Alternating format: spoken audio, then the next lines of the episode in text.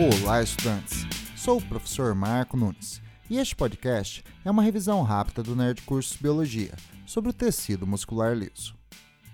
O tecido muscular liso, ou visceral, forma os músculos associados à parede das vísceras ocas, como da maior parte dos órgãos dos tubos digestório e respiratório, dos ductos urinários, da bexiga urinária e do útero.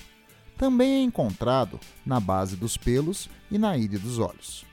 São formados por fibras musculares curtas, fusiformes e uninucleadas.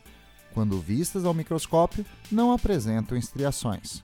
Por isso, são denominadas fibras musculares lisas. O tecido muscular liso é controlado involuntariamente, de forma automática, pelo sistema nervoso autônomo simpático e parasimpático. Os neurônios motores simpáticos agem nos músculos lisos através do neurotransmissor norepinefrina e os neurônios motores parasimpáticos pelo neurotransmissor acetilcolina. A ação dos dois neurotransmissores é variável, podendo induzir contração ou relaxamento, dependendo do tipo de receptores presentes na membrana celular.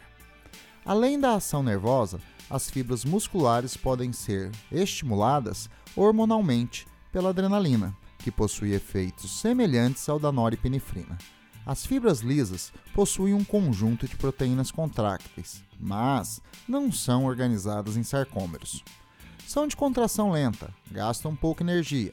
Quando lesadas, sua regeneração é rápida, em comparação à regeneração das fibras musculares estriadas esqueléticas e cardíacas. Bom, é isso aí. Continue firme nas revisões do Nerd Cursos Biologia e bom estudo!